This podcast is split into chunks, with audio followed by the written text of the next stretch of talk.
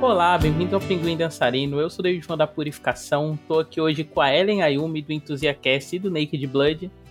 Oi, pessoal, tudo bem? Prazer estar aqui de novo. Fazia tempo que eu não gravava no Pinguim Dançarino, tava com saudade já sempre bem-vinda, né? É, para falar desse filme que é um clássico, né? Essa série que foi uma joia aí durante os anos 2000, né? Principalmente, eu acho que porque a gente estava enfrentando uma onda de filmes super-herói que, tipo, eles abraçavam cada vez mais uma estética de filme de ação convencional da época, né? E Hellboy ia para um outro lado, né? Nós vamos falar hoje de Hellboy, do Guilherme Del Toro, dando até uma sequência não intencional aí pro nosso podcast Pinóquio, né? Muito bom revistar a filmografia Nossa, do sim. Del Toro pós-Pinóquio. Eu não lembro se é no primeiro ou se é no segundo, mas tem uma cena que o Hellboy pequeno ele assiste Pinóquio. Acho que é no começo do segundo, né? Ele tá assistindo, assim, não sei se é uma peça.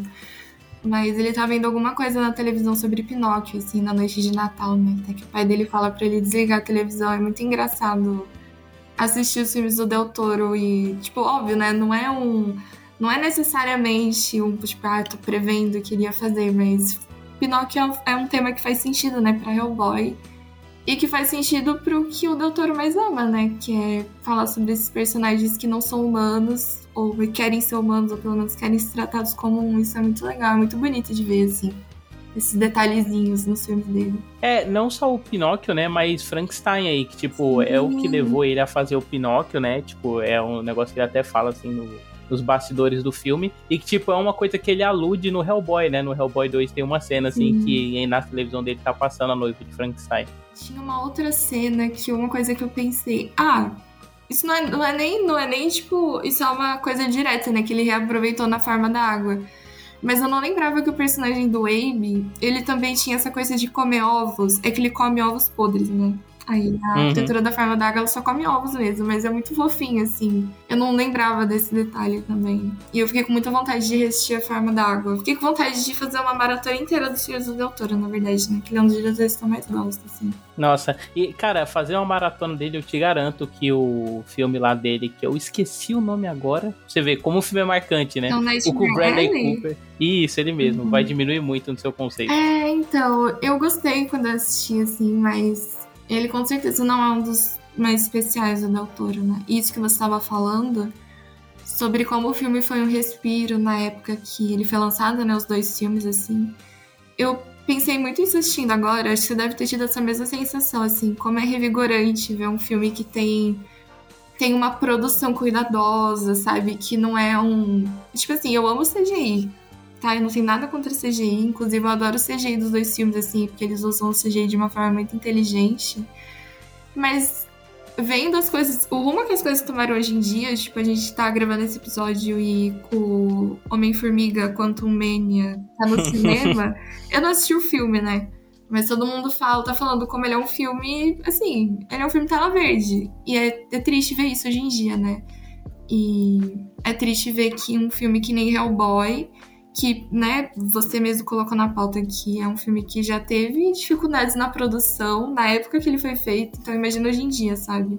Que não, não, é, não é assim mais que se faz filme, né? Infelizmente, assim, tipo, esse cuidado com muito design de produção absurdo, assim, você construir cenários, né? Você ter todo um cuidado de maquiagem, os monstros são muito bons, é tudo muito, sabe? Trabalho muito delicado, assim, hoje em dia isso falta, né? Falta no cinema, cinema mainstream, assim mesmo. Uhum. Nossa, inclusive, né? Eu não vou estender esse assunto aqui, porque senão a gente vai acabar não entrando nos filmes. Mas eu vi Homem-Formiga é, Homem-Formiga 3 no cinema. E é engraçado porque daria para até traçar um paralelo, assim, de um de como o filme tenta abraçar essa questão do poop é, e indo pro design de produção, né? E tipo, emulando uma coisa mais cinquentista e tal, e cientista, assim, para como ele trabalha a ficção. Mas isso é, tipo, tão lavado dentro do filme, sabe? Nem é só por, tipo, o filme ele ser cheio de CGI e tal, mas é por, é, por faltar, né, uma coisa mais criativa no uso também. E aí, quando você pensa no que o Doutor faz no Hellboy 2, assim, nas cenas do mercado de troll, você, nossa, tipo, nossa. como. É, ai, enfim, né? Como decaiu. Mas, para quem não lembra ou não conhece Hellboy, né? Hellboy é uma franquia aí que começou com quadrinhos, né, do Mike Mignola, e que, inclusive, eu acho que a Ellen não leu, mas ele começa com uma proposta bem diferente, assim, né? E conforme a série foi passando, ele foi se solidificando nisso, e aí os filmes do Doutor pegaram até um outro caminho que eu curto bastante, assim, e que são meio opostos, né? Porque eu acho que, inclusive, Ellen, você curte muito assim o quadrinho, porque o Mike Mignola, ele faz todo um estudo, né, sobre diferentes mitologias para poder construir a própria dele, né? Então, é tipo, o Hellboy, ele é esse detetive do oculto e ele é esse demônio, né, que veio de que veio do espaço entre espaços. E é essa mescla, né, de mitologia com ficção científica, né, e quadrinho pulp e tipo, imaginar isso tudo dentro de uma mitologia própria, né? Então, sei lá, você tá lendo é, um arco que o Hellboy tá enfrentando um, um demônio que ele é nórdico, ou que ele, ou sei lá, um demônio asiático. E aí é, eles se referenciam a uma criatura maior sobre elas, assim, que se você, tipo, pegar nas entrelinhas do que eles estão querendo dizer, né, tipo, é um outro nome, mas estão se referindo ao Cthulhu, né, que é uma criatura muito presente, assim, na franquia do uhum. Hellboy. Então, tipo, você vê como o trabalho dele é muito preciso e toda edição tem sempre um compêndiozinho no começo, com, tipo, um catálogo de onde de cada cultura ele pegou cada criatura e por que ele escolheu representar ela daquele jeito que ela é representada, sabe? Nossa, é muito legal. Eu tenho vontade de ler. Eu, eu, eu sempre gostei muito do personagem do Hellboy, assim. Era, principalmente o segundo, né? Sempre foi um comfort movie, assim, para mim, que eu via muito com meu pai, todo mundo se divertia. Eu quero muito ler os quadrinhos, assim. É que eu não sou muito de ler quadrinhos, mas acho que seria uma boa porta de entrada, né? É um personagem que eu gosto bastante, assim, tem bastante carinho por ele. Uhum. É, ele e o Constantino, eu acho que são o Monstro do Pântano também, são personagens que você começasse, são você, tipo, engatar e ler direto, assim, que... O Constantino talvez até menos, que ele durou muito tempo, né, e passou pela mão de muitos escritores, qualquer coisa, assim. Mas o Hellboy, por ele ser conciso, né, ele ser escrito só pela mesma pessoa, eu acho que ia te pegar bastante. Uhum. E como a gente já comentou, né, os filmes, eles são dirigidos pelo Guilherme Del Toro, né, o Guilherme Del Toro, a gente sempre comenta, quando a gente vai falar dele, né, que ele é essa pessoa que ele é apaixonado por monstros e tal, então, tipo, já chamou a atenção dele na época, né, quando ele leu o quadrinho, ele se juntou com o Mike Mignola, né, e os dois planejaram fazer essa adaptação, mas teve todo um processo, assim, deles não conseguirem financiamento, porque, tipo, ele é um filme que, é, o filme de herói, por mais que ele estivesse se popularizando, né, no final dos anos 90, começo dos dois anos 2000, ainda, tipo, era tido como um filme muito grande para qualquer estúdio assumir, né, o que é até engraçado quando a gente olha pro mercado como a gente uhum. tem hoje em dia, né, em que só existe filme grande, né, existe mais filme pequeno. E, querendo ou não, o Hellboy, tipo, ele é um personagem, né, que ele não é tão comercial esteticamente. O nome do filme já envolve a palavra inferno, né, em inglês, e tipo, é os Estados Unidos, né, que é, sei lá, o país mais católico cristão que a gente tem, né? Um dos que mais se esforça para difundir ele na mídia, então foi meio difícil assim, o filme ser abraçado, até que eles conseguiram, né, o orçamento e tal. E também foi um filme que encontrou dificuldades por ter o Ron Perlman como protagonista, né? O Ron Perlman que é um queridinho aí do Guilherme Del Toro. É, eu gosto muito dele também enquanto ator e tal, mas ele é um outro ator que tipo foge, né, dessa coisa mais convencional assim dos galãs de Hollywood, né? Ele não tem, tipo assim, ele como Hellboy, ele até tem um rosto que é mais fofo, convidativo convidativo, né? Mas ele, quando você olha para ele, ele dificilmente parece uma pessoa muito simpática, né? Ele é um cara mais sisudo, assim, ele tem um rostão mais largo e tal.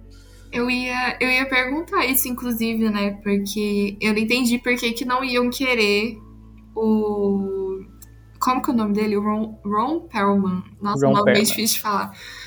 Porque ele é o ator perfeito para fazer o Hellboy. Ele é tipo o ator perfeito, eu não sei. É, teve aquele filme do Hellboy que lançou depois, né? Que todo mundo odeia. Esse eu não consegui assistir, né? Imagino que não era pra assistir. Eu não sei se é ele, não é ele, né? Ou... Não, não, é o Hopper de Stranger Things que faz o Hellboy naquele filme. Ah. É, ele também, né? Tem esse carão, assim, mas é muito difícil de imaginar qualquer ator que não o Ron fazendo, porque ele, eu não sei, ele tem. Ele, tipo, é que eu acho, eu acho a cara dele fofinha, né? Tipo, porque, porque eu, eu, gosto muito dele, assim. Mas eu entendo mesmo, tipo, ele é, um, ele é muito carudo, assim, né? Mas é, é, tipo, que, que, imagina se a gente tivesse perdido a oportunidade de ter ele como Hellboy, né? Porque ele, não sei, ele encarnou o personagem até o osso, assim, eu gosto muito da interpretação dele. Nossa, cara, e eu acho até que o Ron Perlman, ele tem esse efeito tipo Danny Trejo, assim, né? Que, tipo, eles são ótimos atores, mas Hollywood constantemente olha para eles, tipo, ah, ele não tem um rosto ou uma beleza convencional, então ele vai ser, tipo, o vilão padrão, sei lá, de um filme de máfia. Aí, ah, chama o Ron Perlman, chama o Danny Trejo, né? De presença, sei lá, latina. Quem que é esse outro ator que você falou? É o Machete. Ah, do, do Machete Mata? Isso. Ah, sim, nossa, é verdade. Ele tá, ele tá em Breaking Bad, não tá? Ele faz uma, ele faz uma participação, assim, relâmpago. Acho que eu não sei se chegou nessa parte. Não, parei no meio da segunda é, eu temporada. Acho, é, eu acho que é ele, assim. Até que eu, a minha mãe tava assistindo comigo e a minha mãe falou: não é aquele ator daquele filme super violento? Eu falei: Machete mata ela. é esse mesmo. Mas é verdade, ele só faz. Só faz gente mal encarada mesmo no cinema. Nossa, e é até engraçado, né? Porque é, os diretores que, tipo, levam ele para esses papéis de protagonista, né? São diretores latinos, né? Que, tipo, eles, são, eles não são tão presos com esse modelo estadunidense. Eu não tinha parado pra pensar nisso, né? É, ele é, um, ele é um ator que tem sempre essa presença, assim, de vilão, mas em outra categoria, né? Tipo, o Ron Perlman é só porque ele tem essa carinha de... carinha de poucos amigos dele. Uhum. O outro ator já é um buraco mais embaixo. É, mas eu acho que o, sei lá, o Robert Rodrigues, antes dele fazer o Machete, não sei se você lembra, mas ele faz Pequenos Espiões e ele faz tipo o tio legal dos meninos, assim. Ah, eu não o lembro. Eu, não, eu nunca assisti Pequenos Espiões, eu acho, só quando era muito nova, eu não lembro. Mas que legal, né? O pessoal até brincava, né, que era o, o Machete era o Pequenos Espiões verso, né? Porque o tio deles no Pequenos Espiões, o nome dele também é Machete. Assim. ah, isso é muito legal.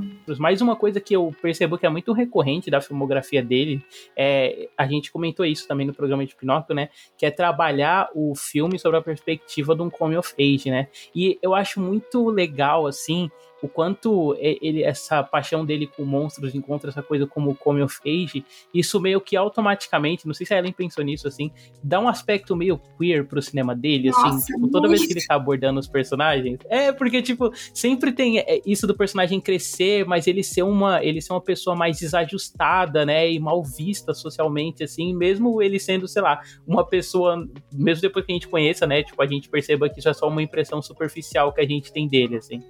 Nossa, o Del Toro é um dos diretores que melhor trabalha, assim. Melhor trabalha aspectos muito familiares a quem é queer, assim. É, no primeiro filme mesmo, eu não lembrava disso. Mas se você for parar pra pensar, eu não vou dizer que é um triângulo amoroso, porque não é tão simples assim, né? Mas aquela relação que se forma ali entre a, a personagem da Liz e daquele John Mayer e o Hellboy, né? É muito, tipo assim, a Liz, ela conhece esse agente da FBI, né? Que ele é muito legal, ele é um humano, assim, ele não, né, ele não tem poderes, assim, ele é um humano convencional. E ela gosta da normalidade que esse personagem traz para ela. Só que no, no, final do filme, tipo, você, ela vai percebendo, e isso se mostra no segundo filme também, quando o Hellboy percebe que os seres humanos nunca vão aceitar ele como ele é que não adianta ela tentar se enganar, sabe? Tipo, não tem como ela fugir de quem ela é de verdade. E isso se concretiza na, no amor que ela sente pelo Hellboy. Eu acho uma das histórias de amor mais bonitas do cinema, assim, tipo, facilmente, sabe? Porque uhum. é muito isso, assim, é muito. É, é uma coisa que tá intrínseca a toda a história que vai falar sobre um, uma, uma coisa, uma, uma um ser que não é humano, um demônio, ou, ou mesmo tipo X-Men, que é o maior exemplo disso, provavelmente, né? Dos mutantes, assim, essa coisa de você ser diferente dos humanos, você não ser aceito. E isso tá em todos os filmes dele, praticamente, né? O Pinóquio caiu nas graças aí de todo mundo com aquela cena do Pinóquio olhando para Jesus e falando, tipo, por que que eles amam ele, não a mim. E isso é, é, provavelmente uma das coisas mais queer que alguém já fez nos últimos anos, assim, então. É, não tem como não tem como tirar isso da filmografia dele. Eu acho que são as coisas mais preciosas, assim. Uhum.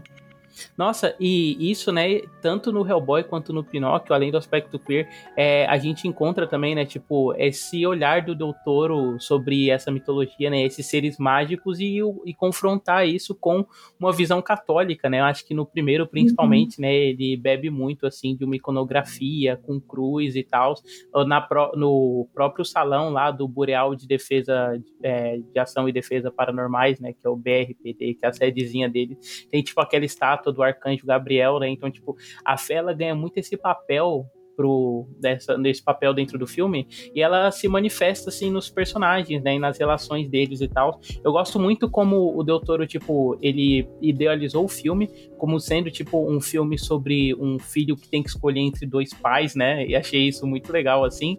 É, uhum. muito porque isso salienta, né, esse aspecto do coming of age, do amadurecimento do Hellboy. Aliás, é muito engraçado isso, né, porque a gente tá falando no amadurecimento, coming of age, mas o Hellboy, interpretado pelo Ron Perlman, aparenta ter, tipo, 45 anos, anos, né?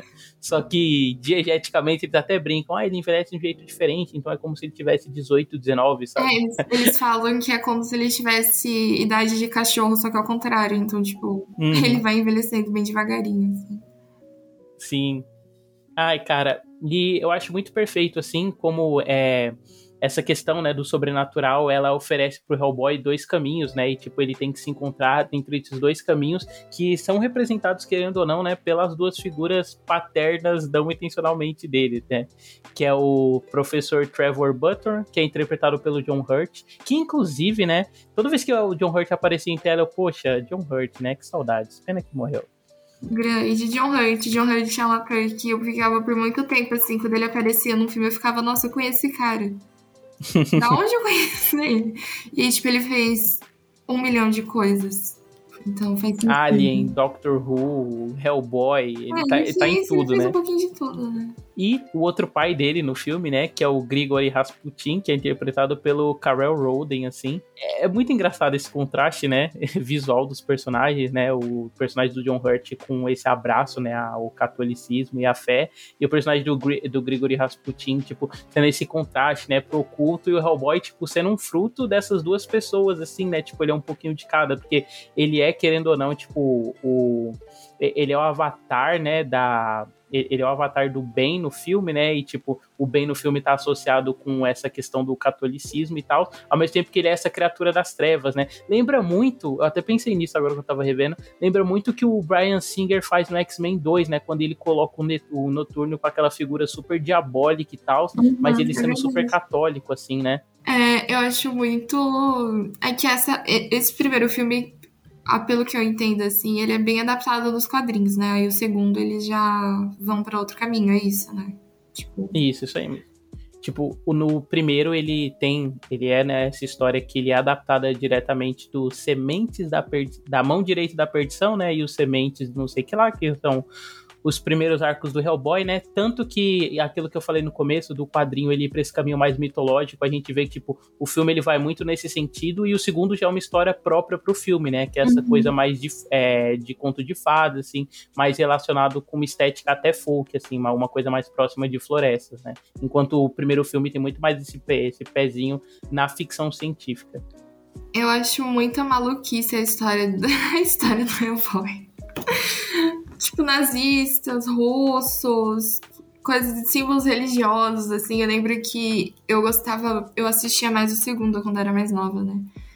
E hum. quando eu via o primeiro passando na televisão, assim, tipo, passando nesses canais de TV a cabo, eu ficava muito confusa. Eu ficava, peraí, por que, tem nazistas no filme? Mas eu gosto muito, assim. Eu acho que. Eu não sei se isso é só uma impressão minha ou se isso é fato.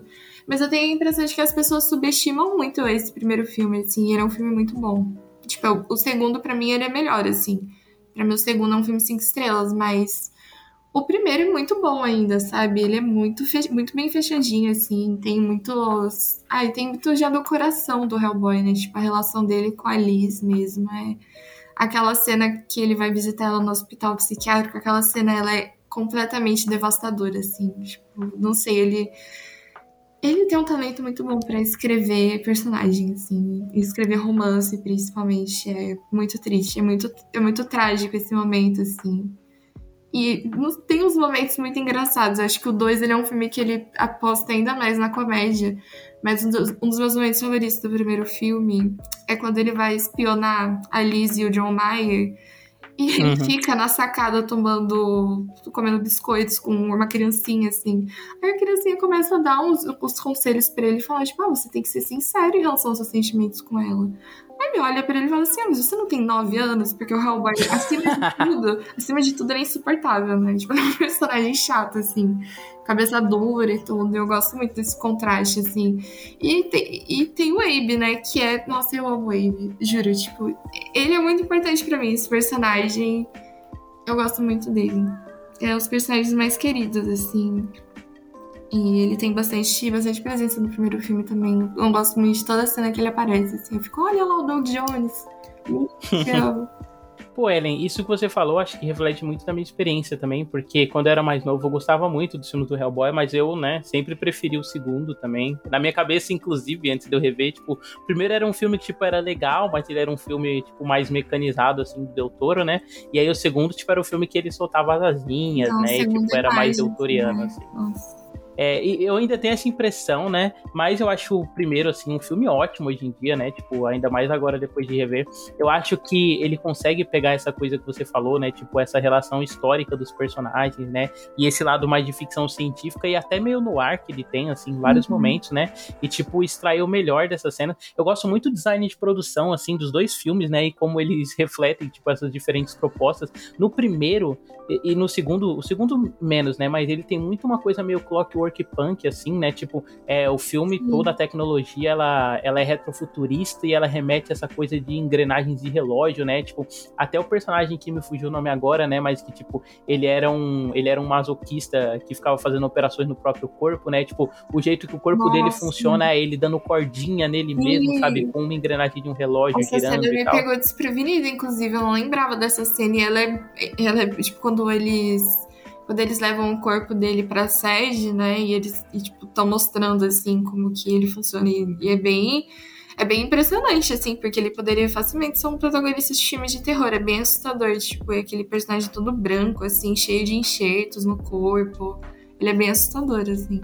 E o segundo, né, eu também curto bastante o design de produção dele. Deixa eu deixar mais pra falar dessas coisas, né, quando a gente for falar dele e tal. Mas, pô, o primeiro, ele subiu muito no meu conceito. Mas essa coisa do John Myers, né, que é um personagem que você já citou, Nossa, ele pra mim, ele é muito é, tipo, eh, ai, cara, eu gosto muito desse filme e tal, mas e eu gosto muito de como o Doutor ele consegue contornar essas coisas de estar tá trabalhando com um filme que ele é um pouquinho mais convencional, né? Ter uhum. essa estrutura de personagem de orelha, ao ponto de, tipo, o John Myers ele tá, ele tá no filme e aí ele oferece essa dinâmica do, do triângulo amoroso, assim, então, Nossa, tipo, não é uma coisa gratuita. Gente, eu me mas, muito. Mas ele é um personagem, tipo, meio normal, né? Demais, assim, pros filmes do Hellboy. É até estranho, mas, tipo, sei lá, por exemplo, aparece o professor do John Hurt, né? E ele é um personagem que, por mais que ele apareça pouquinho, né? É, ele, sei lá, ele morre na metade desse filme, né? E no primeiro ele só aparece em flashback. Tipo, a, a construção de imagem dele é tão forte, né? Dele enquanto homem Sim. católico, essa coisa dele ser a cabeça do instituto. Enquanto o John Myers, né? Tipo, ele é essa coisa para representar o humano, mas, querendo ou não, o foco do Del Toro, né, e o que ele faz melhor não é, tipo, tanto trabalhar esse aspecto humano só com humano, né, mas trabalhar esse aspecto humano dentro do, dentro do lado das criaturas, né, é humanizar o que seria inumanizável, assim. Por isso que eu acho que ele até meio que sobra nesse filme, sabe? Eu o tempo todo ficava pensando, nossa, isso aí claramente foi, né, uma jogada do estúdio, tipo, ah, bota um personagem aí normal, né, para os personagens ficarem explicando as coisas para ele, o pessoal ter com quem se identificar e tal. O que, né, tipo, não é desculpa, porque a gente não pode ficar usando justificativa extra-diegética, né, pra nossa experiência do filme, porque isso nunca impacta, mas é uma coisa que eu me peguei pensando, assim, né, e eu acho que, por mais que ele seja um personagem meio genericão, assim, dentro do filme, eu acho que o Doutor consegue trabalhar ele muito bem, né, por esse aspecto que você falou, eu gosto bastante, tipo, como até, sei lá, no olhar para ele, o Doutor vai mais para essa coisa meio arturiana, né, essa coisa de, ah, você ter esse cavaleiro e dotado da bom, vontade, né? O professor Sim. fala para ele. Essa cena quase me convenceu, assim. Porque o professor fala, né? Que o, o John uhum. Myers, ele pergunta, por que de todas as pessoas você foi escolher justamente a mim, né? E o professor fala que ele precisava de um garoto de coração bom, né? Que não sei o que, não sei o que lá. Só que podia, ele podia ser mais interessante, sabe? Não, precisava ser tão chato. Tipo, eu entendo a intenção, assim, né? Que você falou, tem um, tem um humano ali para balancear, assim. Poderia ser uma coisa interessante. Poderia ser uma dinâmica bem melhor. Mas ele é muito sensal. Muito, muito, muito sensal. E ele me irrita porque ele tá ali atrapalhando. tipo, eu sei que ele não tá atrapalhando, né? No fim, ele é o que acaba unindo eles de certa forma, né? Porque a Alice percebe que é o Hellboy que ela ama de verdade, ela não vai mais virar as costas para quem ela é de verdade e tal. Mas ainda assim, eu acho esse personagem um pé no saco. E eu não gosto muito. Tipo, eu acho que é uma cena que merecia. Merecia uma conclusão melhor, que é quando o Hellboy no final ele tá com a mão no portal, né? Ele tá prestes a abrir a última. Última chave, assim, entre aspas, né? E aí o personagem, ele meio que levanta, ele dá um discurso motivacional para ele, fala: "Ah, você não é assim, seu pai não queria que você fosse assim, você sabe quem você é". Sei lá. Eu não gosto muito desse momento assim, sabe, em específico. Mas acho que funciona, né, pro propósito do filme. E não tinha outro personagem para motivar ele no momento, né, que a coitada da Liz estava desmaiada. Mas não sei, é que ele não é um personagem que você pensa, não, esse cara ele vai conseguir motivar o Hellboy, sabe? A refletir sobre o que ele tá fazendo e mudar de ideia, fazer a escolha certa. Então, eu não, eu não, gosto muito dessa, dessa resolução, assim. É, eu também não. Vou, acho que é melhor comentar o comecinho do filme, que aí quando chegar no final também tem outras problemáticas aí pra apontar, né? Mas a gente comentou, né, uhum. né, tipo, que o filme ele usa, né, essa coisa histórica do Hellboy, tipo, ele começa durante o fim da Segunda Guerra Mundial, né, nesse conflito dos nazistas eles estarem numa relação com o ocultismo, né? E, tipo, tá, está tentando abrir um portal extradimensional aí para trazer o que seria a criatura que destruiria o mundo, né? Que fica meio subentendido assim, que essa criatura meio Lovecraftiana, tipo Cthulhu e tal. Mas eles encontram o macaquinho, né? Que é o Hellboy. E eu acho muito legal, tipo, a cena, a cena que ele aparece, né? E, tipo, tem toda essa coisa do exército dos Estados Unidos, tipo, querendo fuzilar ele e tal. E aí você precisar do professor para ele entender como ele é e que, tipo, ele ainda é uma criatura viva, sabe? E aí tem a cena dele dando barrinha de chocolate pra ele comer, assim, muito fofo. Eu gosto muito. Eu gosto muito do filme, assim, tipo, por, por eu ter visto ele bem menos vezes que o segundo, ele não fica tanto na minha cabeça. Né, e eu assisti, mas eu assisti assim, eu assisti bem impressionada. Eu gosto muito dessa ambientação, assim. Esse começo, não sei, parece muito uma ficção científica maluca, assim. E eu gosto muito de gosto muito de ter esse contato com o personagem do professor, né? Porque, como você falou, ele não é um personagem que aparece muito, que ele morre muito no começo do. Ele morre no começo do primeiro filme, na metade do primeiro filme, né? Então. Uhum. Então é legal ver ele assim, ver ele jovem, tipo, esse cientista entusiasmado. Cientista não, né? Ele é um. Como é que, como é que pode? Ele é um entusiasta de, sabe, de, da religião e da ciência também, né? De certa forma, assim, ele é um pesquisador do oculto, É, um né? pesquisador, assim. É, é, é, muito legal ver ele entusiasmado. E esse começo é muito legal, assim, tipo... História, a história do Hellboy, assim, de como tudo começou. E eu gosto muito também das aberturas de título dos dois filmes. É muito bonito, assim. Uhum como eles estilizam, assim, tudo, né? E tem muito a ver com o tema do filme. A do primeiro filme ela é mais sombria, assim, né? Tipo, vermelha, tudo. A do segundo já aposta mais naquela coisa que a gente falou das engrenagens, assim, tudo isso formando. É muito legal. Até nisso tem muito capricho, assim. Nossa, e aí depois quando o filme passa para a introdução do John Myers, né, que a gente já reclamou aqui, eu gosto muito da apresentação, assim, dos outros personagens, sabe? Eu gosto bastante do Abe. Eu gosto bastante, Nossa, tipo, de como eles têm que trabalhar, né, para ocultar o Hellboy, e aí vira um negócio meio ufologia, né? Tipo, ah, não, mas tem essa foto do Hellboy aqui. Ah, não, mas tem esse vídeo aqui. Ah, me explica por que estão todos em baixa qualidade. A pessoa é. Aí, Nossa, eu adoro saber. essa cena, eu adoro essa cena, porque o Hellboy ele só vai se mostrar mesmo no segundo filme, né? Que aí ele chuta o pau do barraco e ele fala, vou aparecer publicamente. E aí o primeiro filme, boa parte do segundo, assim, fica nesse nessa coisa, né? Que o Hellboy ele, é um, ele não tá ele não tá ligando muito. Mas o chefe dele lá, ele tá com a corda no pescoço, né? Se acabar vazando alguma informação sobre ele, assim, tudo. É muito legal essa dinâmica. Essa cena é muito engraçada quando ele tá no talk show. é muito engraçada essa piscadinha, assim. Uhum. Eu gosto, nossa, eu, isso é uma coisa que eu. Não falando do segundo aqui, mas já comentando, né? Que é uma das coisas que eu acho mais legais, assim. Que o, o Hellboy ele passa o primeiro filme inteiro almejando por essa liberdade, assim, entre aspas, né? De poder sair na rua, de poder ver as pessoas. Quando a Liz sai com o John Myers, ele vai junto, né? E ele fica tipo, né? É um ciúme em dobro, assim. É um ciúme da Liz e um ciúme de pensar também que ele nunca vai poder andar livremente e tomar um café e sentar no parque, assim, que nem eles estavam fazendo. Uhum. E logo no segundo filme, assim que ele se mostra pro mundo, é aquele baque, né? Que o mundo não aceita ele como ele é. Então, ele até fala, né, tipo, pra Liz em um momento, tipo, por que, que eu tô sentindo esse vazio dentro de mim? Que é uma coisa uhum. que ele nunca sentiu, assim, né? Então, é bem é bem triste nesse sentido. O Hellboy também é um personagem bastante trágico. Ele é quase inocente em relação aos humanos nesse primeiro filme, né? Tipo, não que ele ame os humanos, mas ele sente quase como se ele pudesse se tornar uma estrela entre eles, assim, tipo, um grande herói, né? Mas não é assim que as pessoas veem ele, infelizmente. Apesar de ele ser um, né? Uhum. Nossa, e é muito legal, né? O quanto esse é, esse aspecto do dele ser o herói do oculto, né? Tipo, um detetive ocultista e ele não ser humano. E isso vai trazendo outras leituras pro filme, né? Porque eu me peguei pensando nisso várias vezes, né? Tipo, nesse paralelo queer. E, tipo, no quanto essa própria necessidade dele de aceitação vem, sei lá, você pode ler como uma. como um processo, né? De socialização que toda pessoa LGBT passa, né? Que, tipo, é, você quer ser aceito pelo, é, uhum. sei lá, pelo grupo social dominante, né? Só que, tipo, ao mesmo tempo, sei lá, parece que para você ser aceito, você tem que esconder parte de quem você é, né? E aí, para ele, não existe essa opção, né? Porque ele é literalmente um demônio, assim. É muito bem trabalhado nesse sentido, eu gosto muito. Tem, tem um milhão de coisas que você pode abrir, assim.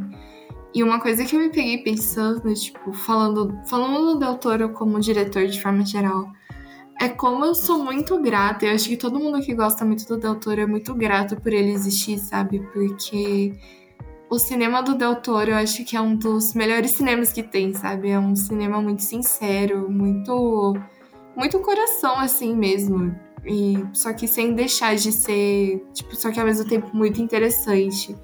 E ele é um diretor muito importante, assim, sabe? Eu fico pensando assim, Deus me livre o dia que ele for embora, eu acho que ele vai deixar um vazio no meu peito que nem eu sinto um vazio em relação ao Wes Craven, sabe? Tipo, são uhum. diretores uhum. totalmente diferentes, assim.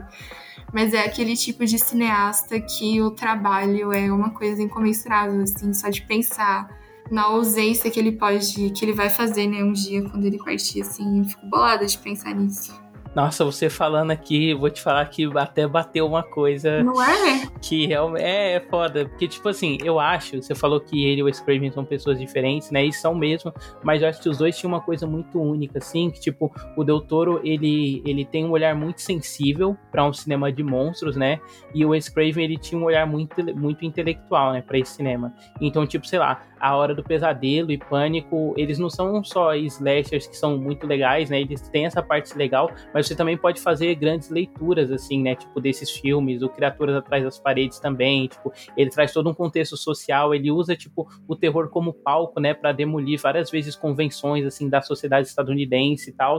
E eu acho que falta mesmo, assim, às vezes, para vários outros realizadores, né, tipo, ou essa sagacidade que o Craven tinha, ou essa sensibilidade do Del Toro, sabe? Tipo, sei lá, tem muito filme de terror que sai hoje em dia que, tipo, a gente olha e assim, tipo, tipo, filme de terror legal e tal, mas você não sente muito uma paixão da pessoa pelo personagem com que eles estão retratando, né? Eu acho que isso é o que falta mesmo. Você vê o, os, esses filmes do Del Toro, né? Tipo, toda essa escolha dele de trabalhar com monstros e criaturas não é uma escolha tipo comercial porque ah isso vai vender sabe mas é porque ele realmente gosta daquilo e ele tem um olhar muito sensível para aquilo que outras pessoas não têm assim é, eu não sei, eu tenho muito, eu tenho muito carinho. Eu fico feliz de ver, apesar de eu também não ter gostado tanto do, do Nightmare Alley.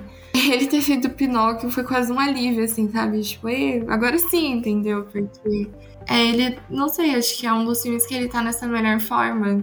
E me impressiona muito, né? O Doutor é o tipo de diretor que tem o, tem o cinema fascinante a seu favor, assim. Então você assiste Hellboy, os dois filmes, você não consegue evitar de ficar fascinado, assim, com algumas cenas que ele, que ele compõe mesmo. Tipo aquela cena do apocalipse do primeiro filme, né? Uhum. Quando o Rasputin ele mostra a visão pro professor, né, falando, olha, é isso que vai acontecer eventualmente, né, que tem essa profecia de que ele vai ser aquele que vai causar a destruição do mundo. E tem aquele. Nossa, é, é, é lindo isso, sabe? Acho que é a melhor forma de você adaptar um quadrinho, assim aquela paisagem de fim de mundo, assim, aí a câmera vai passando pelos jornais, escrito Apocalipse, assim. Uhum. É aquela imagem do Hellboy de perfil, assim, com os dois chifres, né? Sim. Crescidos, assim. E é muito bonito. É um CGI que ele parece quase uma animação, assim, é muito bonito. Eu gosto muito como ele usa, como ele usa o CGI nesse filme, assim. Porque, tipo, eu acho que ninguém mais, eu espero, né? Mas, tipo, eu vejo que as pessoas não ficam mais enchendo tanto saco com CGI, porque acho que todo mundo já entendeu que o CGI era muito melhor antes. Tipo, quando ele era feito em filmes assim, sabe? Por mais que ele fosse. não fosse realista, porque na verdade o intuito do CGI nunca foi ser realista, né? Tipo, nunca foi ser necessariamente plausível ou uma ferramenta de realismo mesmo. Tipo, é uma ferramenta de estilização mesmo. É uma coisa que você coloca no filme e você não consegue fazer com efeito prático. Então, não faz sentido ficar reclamando desse tipo de coisa mais, sabe? Eu acho que isso, pelo menos, eu vejo que, principalmente depois desse cansaço da Marvel, da Disney, assim, o pessoal tá as pessoas até olham com mais carinho quando o filme é honesto em relação ao uso de CGI, assim, que nem Hellboy é.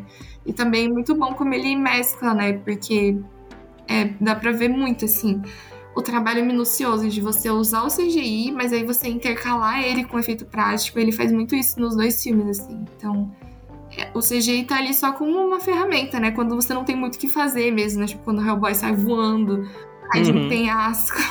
E é legal, porque por ser esse CGI mais antigo, assim, parece muito uma animação. E aí só, dá, só deixa o filme mais interessante, assim.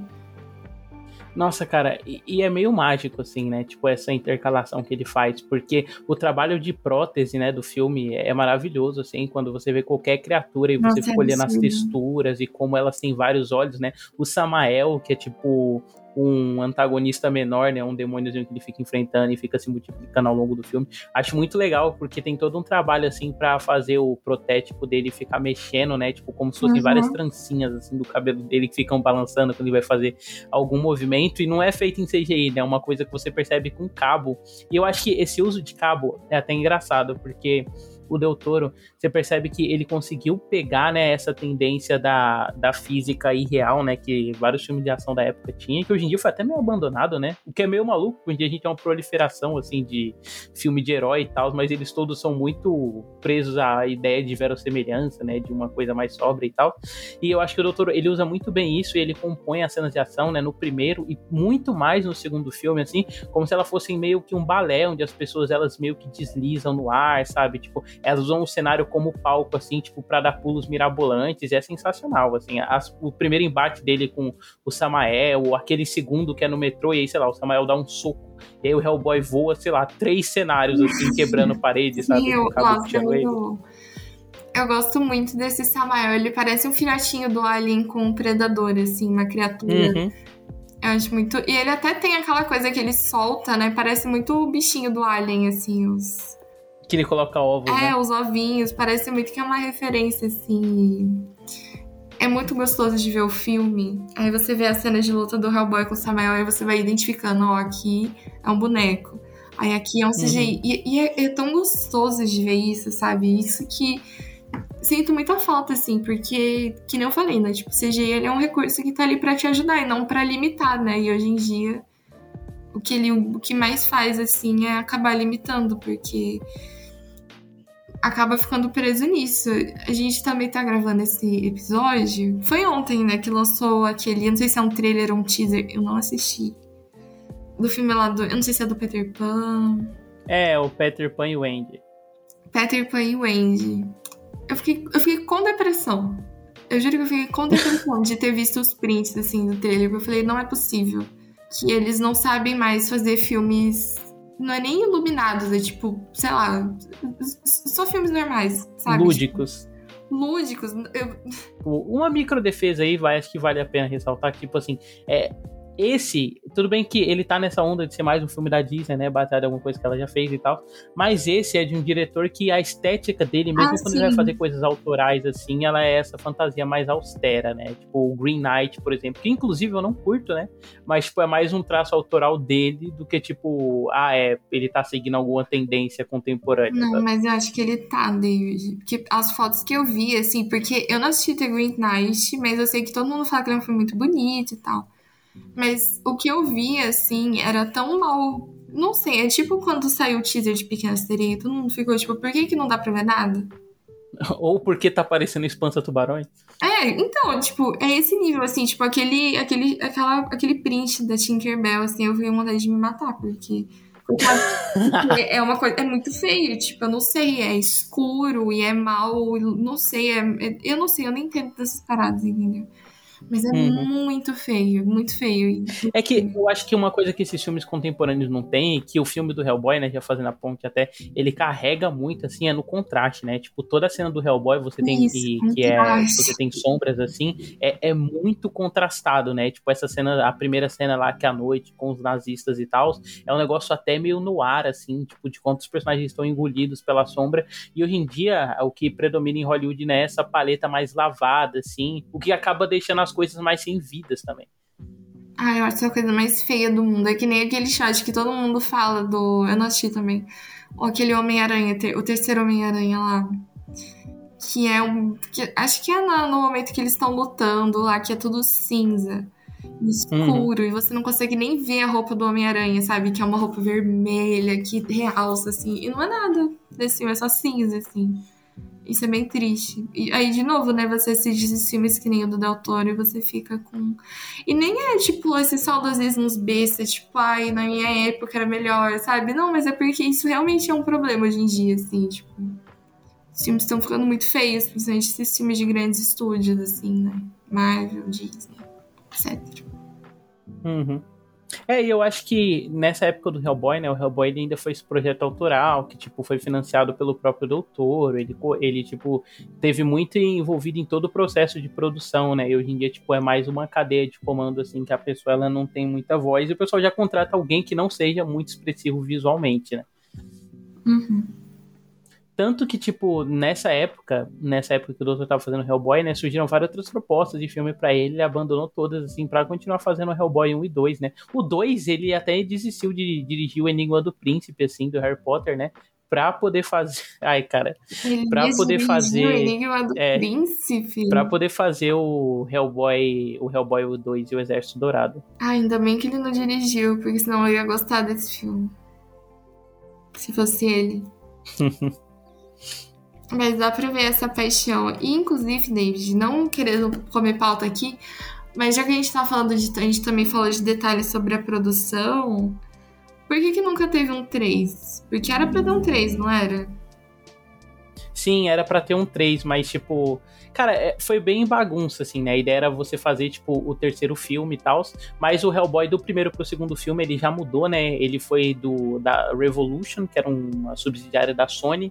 E aí, tipo, a Sony, ela vendeu os direitos pra Universal. E aí, tipo, o doutor, ele correu atrás do financiamento, né? Na Universal. Só que o fato dele ter feito o Labirinto do Fauno, né, ter ganhado vários prêmios, inclusive Oscar e tal, é, acabou catapultando, né, o projeto do Hellboy 2. Mas o Hellboy, ele nunca é um filme, ele nunca foi uma franquia que fez muito dinheiro, né? O primeiro uhum. filme, ele tem um orçamento de 66 milhões e fez 98, né, o que é quase nada, assim. E o segundo filme, eu tenho que pegar aqui, mas se não me engano, ele tem um orçamento maior, né? Isso é visivelmente, assim, perceptível, uhum. mas ele, tipo, não chegou a fazer três vezes o orçamento, né, o que é que você precisaria fazer para bancar uma franquia. E aí, como o Del Toro, ele foi, ele se desligou, né, do projeto para fazer outras coisas, né, o estúdio escolheu rebootar e aí teve o filme que saiu em 2019. E é bom esse filme? Você gostou? Você assistiu? Cara, não, nem na época eu gostei, assim, né? E é uma época que eu era consideravelmente mais burro do que eu sou hoje, assim. Então, talvez. Mas quem sabe, né? Não vale a revisão aí. Então ele, ele é um reboot mesmo, tipo, ele conta a história do primeiro, assim, de novo. É, ele, ele não é um reboot. Tipo, ele é um reboot com outro ator, outro, outros personagens e tal, mas e ele não se foca, né? Tipo, no, em nada que a gente viu, assim, não tem nenhum elemento doutoriano, né? Tipo, depois que o doutor se desligou do projeto, é, o restante do elenco não quis também, né? Foi um efeito meio Homem-Aranha do Sanheim, assim, tipo, todo mundo tava muito alinhado com a visão uhum. que ele tinha e não faria sentido continuar com outra pessoa, assim. Ah, até parece. Imagina o Doug uhum. Jones. Falando, imagina, tipo, o Doug Jones que é parceiraço do Del Toro já voltando nesse negócio do final que você tinha comentado. Eu acho que o problema, né, de quando eles colocam o John Myers, assim, pra voltar pra escolha dele, é que, tipo, ele é um personagem meio alheio, né, no ambiente que ele tá, e por mais que ele tenha que fazer esse papel meio grilo falante, né, de ser a consciência Nossa, do cowboy, é eles nunca passam tempo é junto, assim, pra te convencer. Ele é exatamente o grilo falante. Aí, tipo, a relação entre os dois não é tão bem desenvolvida assim, né, tipo ia ser mais legal se ela fosse mais bem escrita no sentido de o Hellboy se afeiçoando com ele. Tanto que aí o baque dele com a Liz ia ser ainda maior, né? Quando ele percebesse, assim. Uhum. E eu acho também que esse ator que ele faz o John Myers, ele é muito mais travado, assim, em relação ao, ao resto do elenco, né? Tipo, ó, por exemplo, o Jeffrey Tambor, que inclusive, né, pra quem não sabe, é um cuzão aí, mas enfim, o Jeffrey Tambor, né, que é o careca que ele faz esse papel, né, de ir pra mídia falar do Hellboy e tal, ele é um ator veterano, né, e você percebe que a interação dele com o Ron Perlman é muito melhor, assim, do que aquela do, com o John Myers, tanto que toda vez que eles estão trocando farpas, né, é muito engraçado, assim. Tipo, ele, ah, ele tentando... é muito engraçado porque o Hellboy, ele é um adolescente, né? Com cara de um homem de 35 anos, e ele fica provocando ele, né? Eles ficam nesse exercício meio de ficar medindo pica, assim. Aí eu quero, não, eu sou o chefe aqui, sei lá. E aí ele vê que ele não consegue fazer nada, e o Hellboy vai lá e faz para ele. Aí ele ensina o Hellboy a acender o charuto que ele fuma com o fósforo em vez do, ao invés do isqueiro, né? Tipo, tem essa dinâmica, assim, que a gente sempre dá risada. E o John Myers é muito mais mecânico, né? É, você fala que o ator, que esse cara que os homens estão falando do personagem, o ator ou os dois? Não, o ator, o Jeffrey Tambor. Por quê?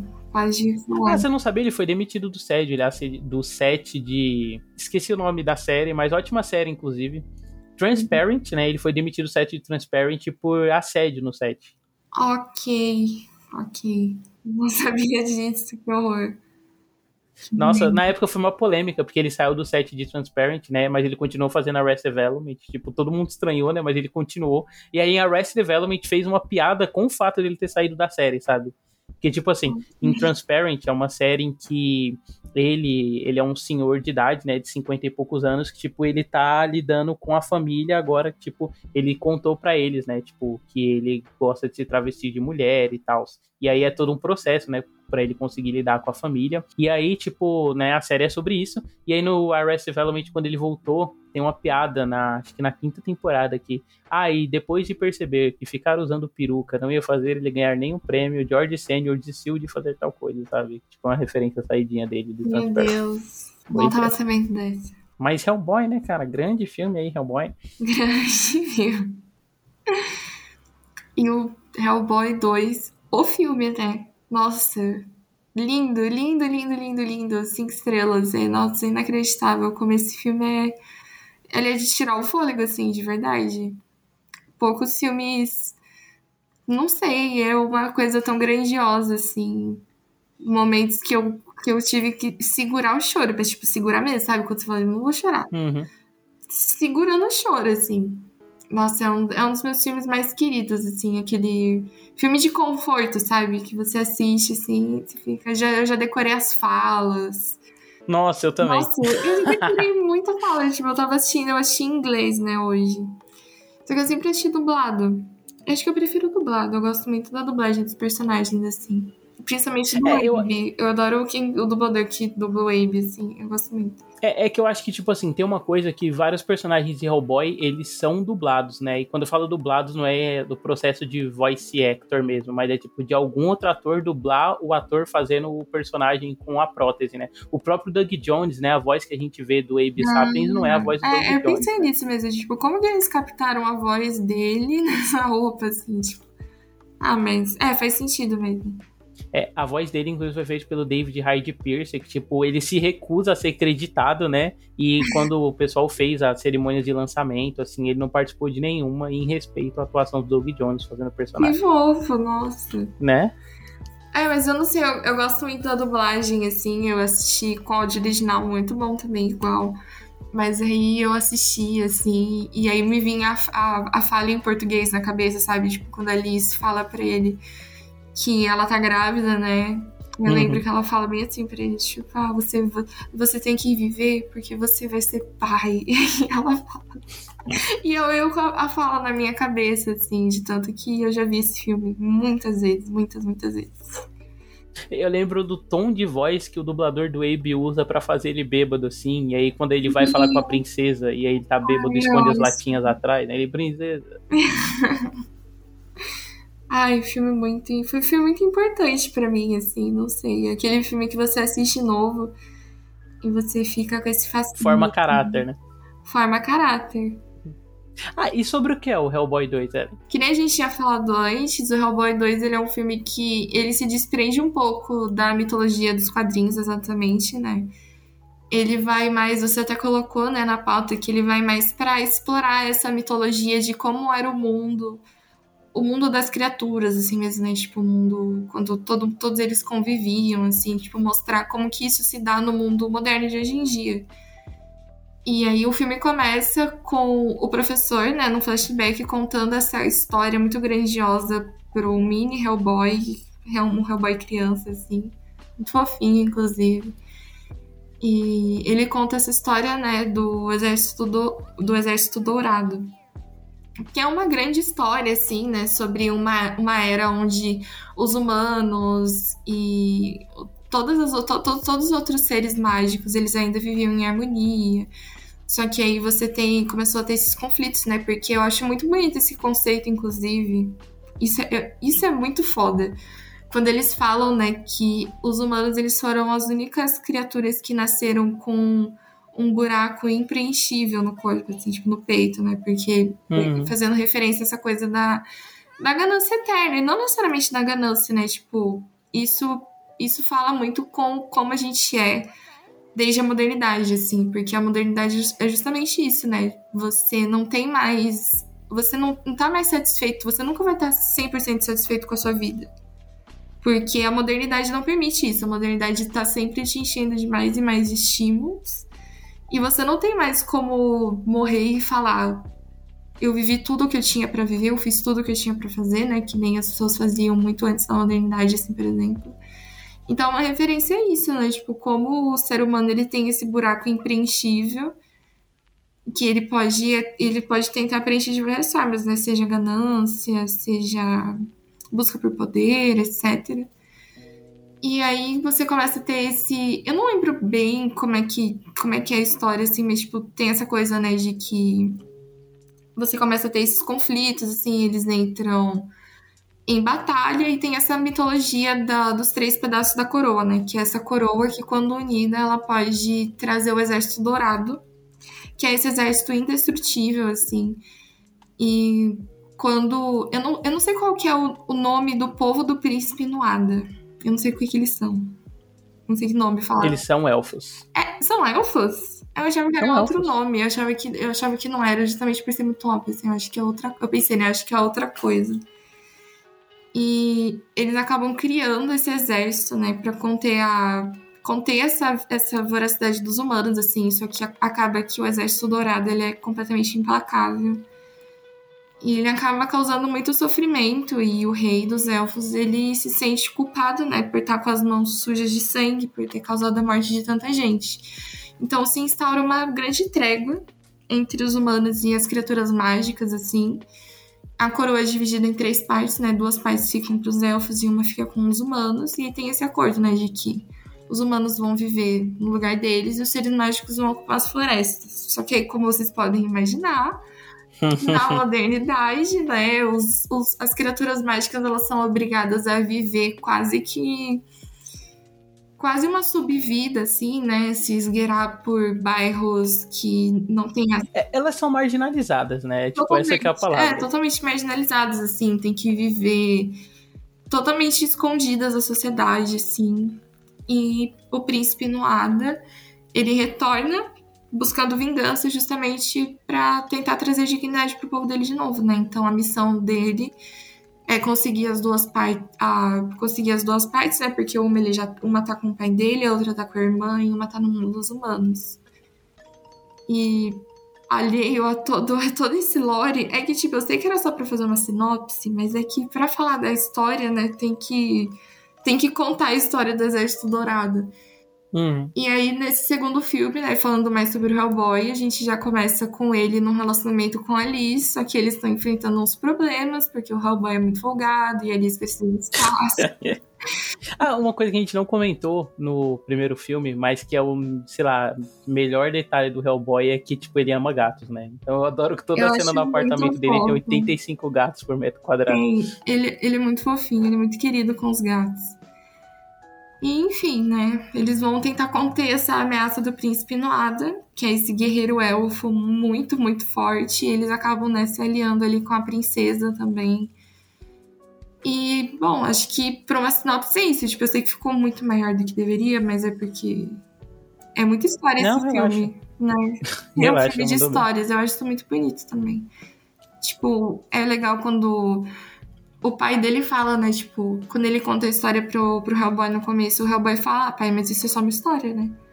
Aí o pai uhum. dele fala, ah, eu acho que você vai viver pra descobrir isso ainda. E aí... Ai, cara, cara é, é, é muito mágico, assim. Eu acho que esse começo é tão perfeito, porque, tipo, ele já dá o tom todo pro filme. Por quê? Porque é um pai contando uma história pro filho, né? Então, tipo, você já entende que a relação maior do filme vai ser com essa coisa do conto de fadas, né? E, e tipo, como o filme ele consegue trabalhar isso de ser um conto de, um conto de fada, só que urbano, né? Tipo, contrastando essa visão do, das criaturas mágicas enquanto representantes da natureza para essa visão mais urbana, que é o que os humanos têm. Achei muito foda, assim. Com certeza é o que aquele filme merda lá que saiu na Netflix em 2017, né? O Bright tentou fazer, né? Fazendo aquele, aquele filme policial com Will Smith, orcs e elfos e tal. Mas Nossa, falhou miseravelmente, assim. Nem vi, nem verei. Ai, cara. E eu acho que, tipo, eu elogiei nessa parte do começo. E eu gosto muito também do design de produção desse filme, né? A gente comentou que, tipo, isso é riquíssimo no, é, já no primeiro, assim. Mas acho que no segundo ele radicaliza, até porque no segundo, né, ele tem quase o dobro do orçamento. O primeiro tem, tipo, 60 milhões, e aí o segundo ele já tem 90, né? Então, por exemplo, toda a cena que a gente tá no, Bure, no Boreal de Defesa Paranormal lá, é, você vê uma série de criaturas, assim, tipo, tem uma... A primeira cena que é o Abe passando lá com o personagem do Jeffrey Tambor, você vê que, tipo, em cada sala tem um tipo Nossa. de criatura diferente, sabe? Tem uma criatura, tipo, que ela é mais física, assim, ela tá tentando agredir o pessoal. Aí tem uma outra que é cheia de tentáculos e o pessoal tá tentando amarrar ela na mesa. Parece muito um MIB essa parte, né? Me lembrou muito, assim, uhum. tipo, esse prédio esse prédio, tipo, você ambiente corporativo, assim, várias criaturas bizarras, assim, alienígenas ou não, não, não necessariamente alienígenas né, no mundo de Hellboy, mas é muito engraçado, assim. Que esse filme ele não para, né? Ele é muito, ele é muito rico visualmente. Toda cena tem alguma coisa interessante acontecendo, basicamente. E eu acho que uma das cenas. Meu, é uma cena tão simples. Simples não. Mas, tipo, era um momento, sabe? É só pra introduzir o personagem do príncipe no Ada, né? Que é aquela cena que ele tá lutando sozinho naquele lugar. E é lindo, é lindo. Tipo, ele, ele tá num, num subterrâneo, assim, tá de noite, e é um lugar molhado, e aí a água reflete um azul bonito, assim, e ele tá treinando. Uhum. Aquilo é uma das cenas mais bem coreografadas que eu já vi. E é só uma cena, tipo assim, não é só uma cena, mas é é só uma introdução de personagem simples, assim, sabe? É o príncipe no Ada lutando sozinho, e aí o capanga dele, aquele monstrengo, aparece, assim. Mas essa cena é tão impressionante, tipo, a coreografia, assim, quando ele passa a lança no meio de uma gota d'água, assim, e tem aquele slow motion, assim, nossa. Uhum. Lindo, lindo. Acho que, a, acho que a minha cena favorita do filme é essa, assim. Eu lembro que até ela deu uma viralizada um tempo atrás no Twitter, assim, que o pessoal ficou tipo, caralho, essa cena é muito boa, sabe? É, é impressionante, assim mesmo.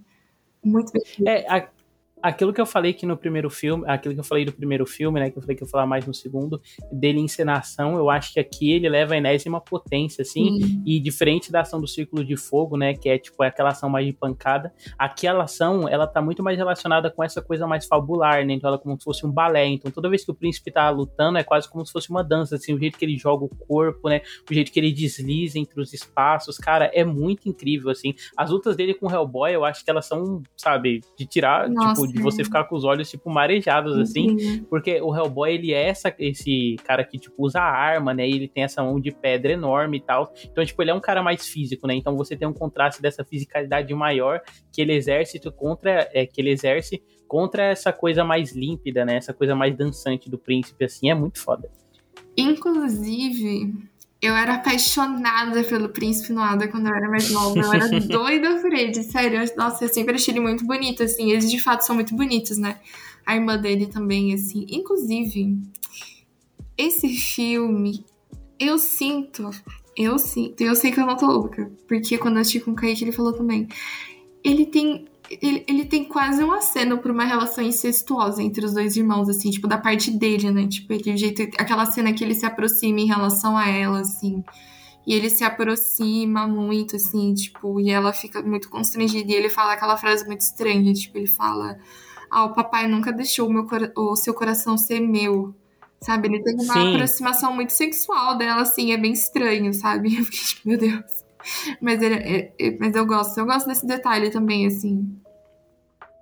Nossa, cara, na real na minha cabeça, inclusive, era, sabe, né? Quando eu era mais novo, é, assim, tipo... tipo... Como eu nunca mais revi o filme, na minha cabeça eu sempre escrevia, ah, é os gêmeos albinos, tipo, incestuosos lá que tinha. É, mas eu, eu acho que é uma coisa que parte só dele, assim, né? Tipo, ele, uhum. ele tem essa, essa paixão pela irmã, que ele é muito devoto a ela, de certa forma, né? Sim, e, e, é uma coisa que, querendo ou não, né, é uma coisa que, tipo, tá relacionado com realezas, assim, ao longo do mundo, né, e é uma característica é, padrão, assim, de mitologia, né, tipo, em várias mitologias a gente vê, tipo, essa relação entre familiares, sabe, tipo, é, é uma coisa que tá além da esfera humana, assim, eu acho que o filme, tipo, ele vai, ele acena para esse lado quando ele acena também. É, é um detalhe, é um detalhe engraçado, assim, mas não satisfeito em fazer um romance excelente, o Del Toro foi lá e fez um melhor ainda, né? Que é o romance da princesa com o Abe. E é tão ah. simples. Tipo, meu, é, é, você tem que ser um contador de histórias nato. Você tem que ser um cara muito bom para você conseguir construir uma relação tão bonita com tão pouco, assim, sabe? Tipo, eu não sei é, é uma coisa mágica mesmo. Tipo, o cinema do Doutor é uma coisa mágica, assim. Porque como que ele fez. É porque, né, é fato, né? O, o Abe já é um personagem muito carismático. E o jeito que ele fica sem graça perto da princesa, assim. Como ele olha para ela, aquela cena, né, que ele fala, tipo, ah, Deus, majestade, senhorita, madame. Ele vai falando várias palavras, assim, uma atrás da outra. E. Não sei, é, é muito bonito. Muito, muito bonito. Hum. É, uhum. um, é um detalhe, não sei, é, é, mágico, né? Não tem palavra melhor pra descrever. É que assim, se fosse um outro diretor, tipo, ia usar um senso de estranhamento, né? Por serem duas criaturas se relacionando. E o Abe não é, tipo assim, ele é humanoide, né? Tipo, ele tem uma cabeça, duas pernas e dois braços e tal. Mas ele ainda é o, a criatura da forma da água, só que mais fofinha, né? E, e aí, tipo, com certeza eu daria muito para imaginar que outra pessoa, tipo, apostaria no estranhamento do público para construir humor. Mas o doutor, ele é um cara tão sensível, né? tipo, ele pega essa característica do Abe, ele ser meio que um telepata tátil, né? E aí ele dá isso pra princesa também. Então, tipo, a primeira cena que eles dão a mão um pro outro. Nossa, e que ela não acredita que o nome dele é Abe, né? De primeira. Aí, tipo, depois que ela lê a mão dele, ela dá uma olhadinha estranha, tipo, nossa, esse é realmente o nome dele, sabe? Eles vão se aproximando assim aos poucos. É muito lindo, cara, de verdade. Não, é uma das coisas mais Ai, eu não sei. E, e, é uma convergência muito boa, de um roteiro muito bom, assim, sabe? Porque o, o, Hellboy tá passando por problemas com a Liz, né? Porque ele é um cara muito folgado, que eu falei. E eles não estão eles não estão acertando o passo de viver juntos agora, porque a Liz ela precisa do espaço dela, né? E o quarto do Hellboy, por exemplo, ele parece a casa da mãe Joana. É um quarto de adolescente, né? É, ele, é ele literalmente age como adolescente, assim. Tem aquela cena que ele tá falando com o Abe. Ele fala, ah, ela quer que eu, ela quer que eu lave a louça, sabe? Ele é um cara que ele não é nada razoável, assim. Mas ao mesmo tempo ver como que como que a Liz ela tenta, sabe? Mas não tenta, ela não tenta sozinha, mas tipo, ela aquela cena, eu gosto muito daquela cena quando ela fala para ele, né? Que é depois que ele se revela pro mundo e ele tá sofrendo com essa rejeição. Aí ela fala pra ele, tipo, olha, eu acho que você tá intimidado. E aí ele fica, aquilo ataca. Ele, ele fala, eu não tô intimidado, que eu não sei o que. Então, tipo, ela tem, ela tem muito esse tato com ele, assim. Ela é uma personagem que eu gosto bastante também, a Liz, assim.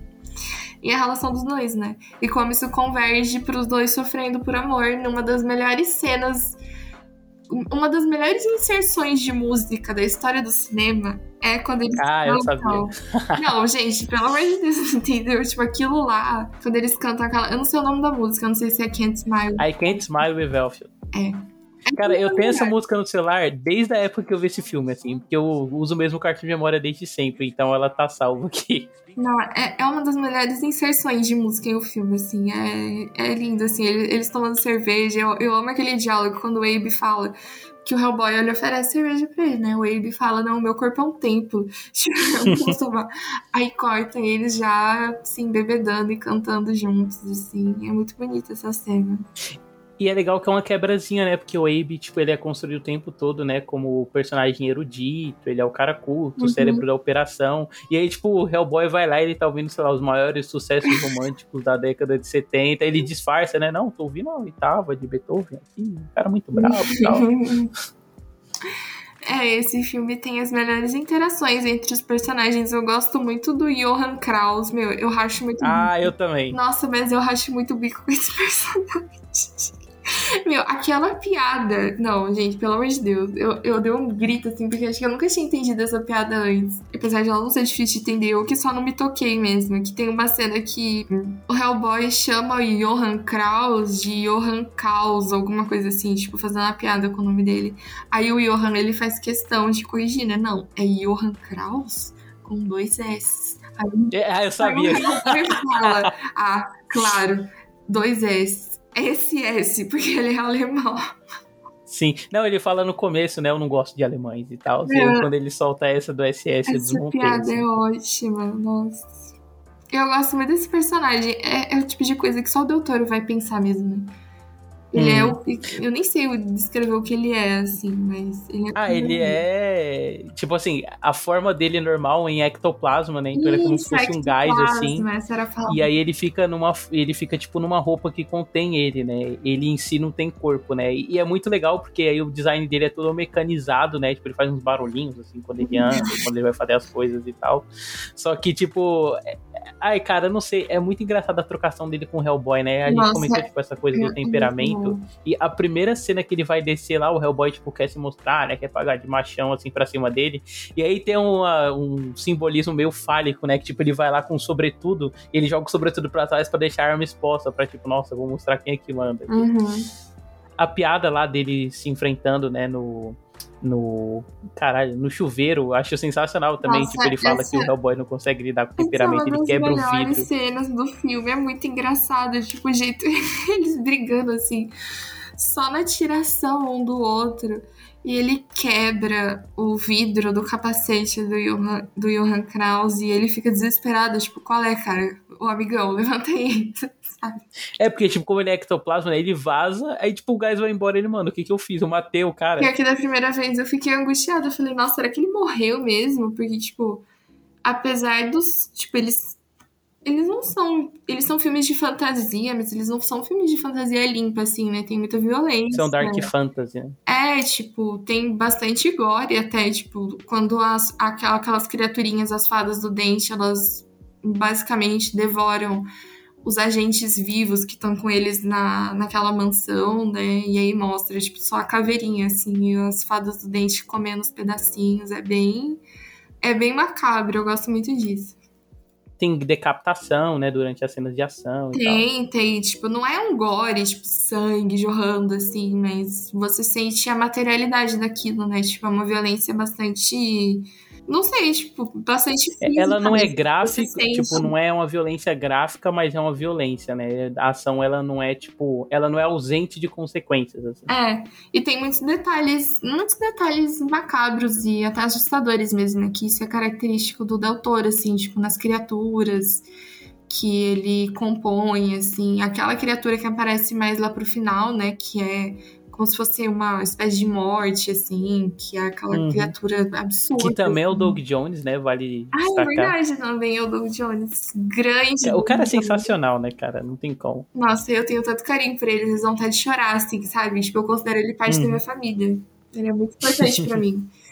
Mas tem muito, assim, acho que mais ainda do que o primeiro, né? O Hellboy 2, ele aposta muito nessa que nem você falou, essa coisa de uma fábula, uma fantasia, assim, essa coisa de essas criaturas mágicas, a, a cena do mercado dos trolls, todo esse segmento, assim, é uma das melhores coisas que o cinema já fez. Ai, cara, é, é, perfeito, assim, desde a cena deles tentando entrar e eles olharem com a vé pra velha e descobrir que a velha é uma criatura que come gatos e ela tem medo de canários. De canários, não, esse filme é aquele filme que a gente vai falar dele e a gente vai ficar lembrando das melhores cenas, assim, nossa, e aquela cena lá que muito engraçada, uhum. sabe? Mas... Não, aquela do interrogatório que, tipo, o Hellboy tá querendo descobrir e os caras não falam, aí ele tá batendo nas pessoas, ele começa a bater num cara que tem um bebezinho colado nele, e aí o bebê fala, a gente nunca vai falar, e o cara, não, por favor, eu falo. E aí, tipo, o Johan Kraus, na hora que ele vai dar tchau pra esse cara, ele gostei do seu bebê, aí o bebê, eu sou um tumor, eu não sou um bebê. Aí o Hellboy até pede desculpa antes, né? Tipo, ele passa a mão na cabeça do tumor e ele fala, me desculpa. Aí o tumor fala, não, tudo bem. É muito fofinho, assim. Nossa, é. Não sei, é uma, é, é, uma coisa que nunca mais vai acontecer de novo, assim. Tipo, eu sei que todo filme é uma coisa que não vai acontecer de novo, porque cada filme é único, mas sabe quando uma coisa ela se sobressai tanto, assim, que você pensa, tipo, graças a Deus eu, eu tô aqui pra ver isso, sabe? Porque desse jeito, assim é, é muito precioso. E, ai, é, é, muito bem feito. Toda, toda essa. E é, e é, grande. Você sente que aquele, aquele é um lugar grande, tem tantas criaturas, tipo, ele, é tanto cuidado. Tem criaturas que elas nem aparecem direito, sabe? Elas só estão no fundo, no canto da tela, assim. Uhum. Se você precisar. Tipo o vendedor de peixe, né? Que é tipo só dois segundos do cara cortando peixe, peixe assim.